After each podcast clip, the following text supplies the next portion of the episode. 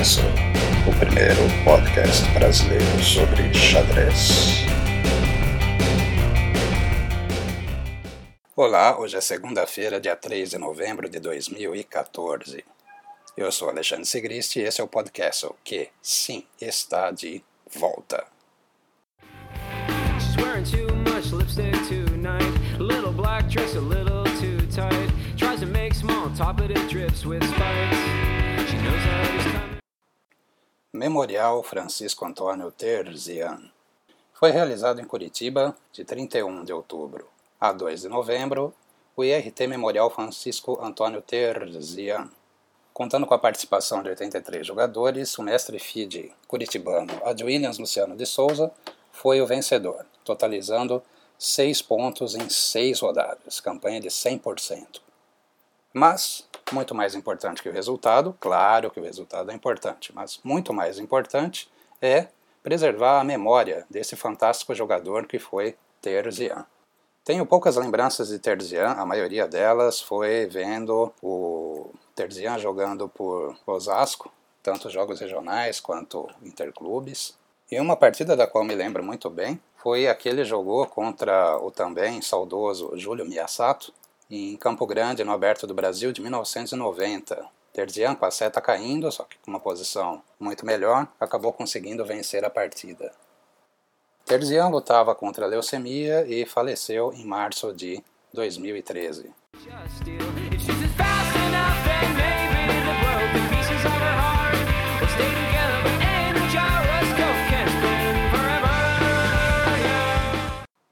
Terzian foi um jogador muito forte, desde sua época de juvenil, ali no final dos anos 1970, começo dos anos 80, e continua jogando ao longo dos anos 1980 e no comecinho dos anos 1990. Não me lembro muito, isso não quer dizer que ele não tenha jogado, estou dizendo que eu não me lembro muito das atuações dele nos anos 1990. É possível encontrar algumas partidas de Terzian no site da FIDE, você vai lá em ratings.fid.com, digita Terzian Francisco e você vai ver as partidas de um torneio que ele jogou no Paraná em 2010.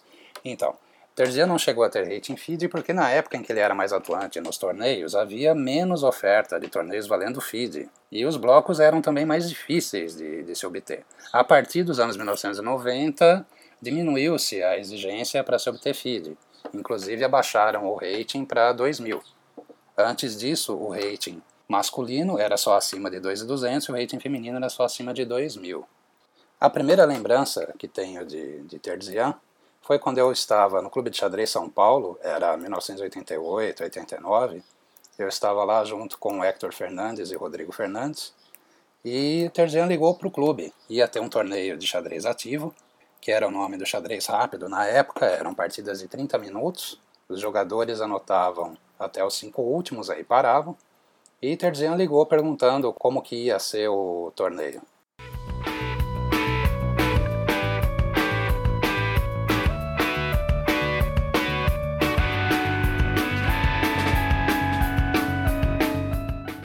Pois é, Clube de Xadrez São Paulo, Campo Grande. Naquela época eu jogava um pouquinho de torneio. Posso dizer, o primeiro aberto do Brasil a gente nunca esquece.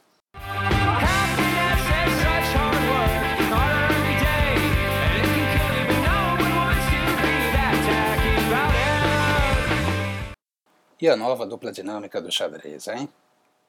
Anishigiri e Bahadur Jobava. Que papelão.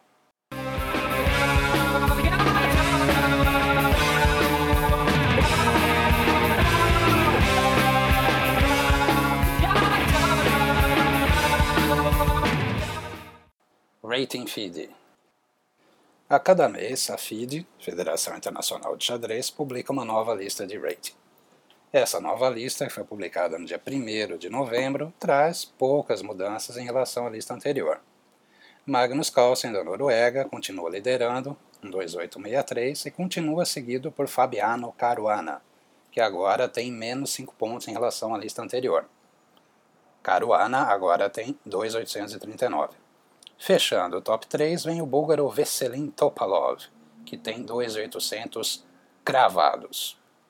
O filipino Wesley Sou, que agora joga pelos Estados Unidos, manteve a onda crescente e é top 10. Show tirou dessa seleta lista, entre outros, o nosso Shahriar Mamediarov. Mamediarov agora está em 13 terceiro. No feminino, Judith Polgar mantém o seu lugar cativo na liderança, mas passa a ser agora fortemente ameaçada por Hu Fan, da China. A diferença é de apenas dois pontos. Ju tem 2,675 e Hu 2,673. Isso sim é uma dupla, hein? Ju e Hu. Hu, inclusive, está em quarto lugar na lista dos melhores juvenis. Nessa lista, Anishigiri, que é sétimo do mundo e amigão do Jobava, lidera com 2,776, seguida pelo húngaro Richard Rapport e pelo chinês Yang Yu, que tem 2,705. E os brasileiros? Dos brasileiros falaremos no próximo podcast.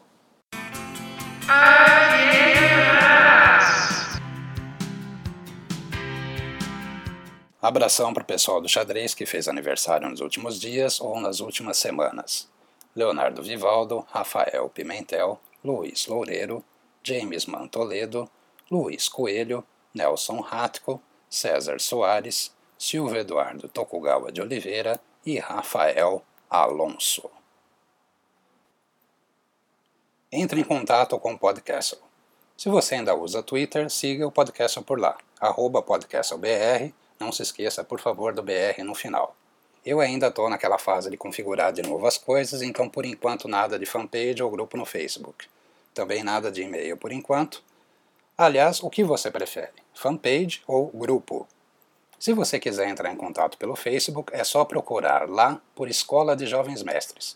Quem gerencia a página sou eu.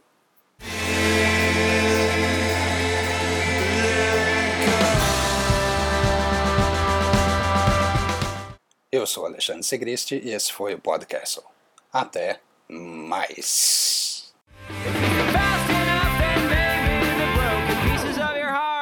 We'll stay together, but something I see lately makes me doubt it.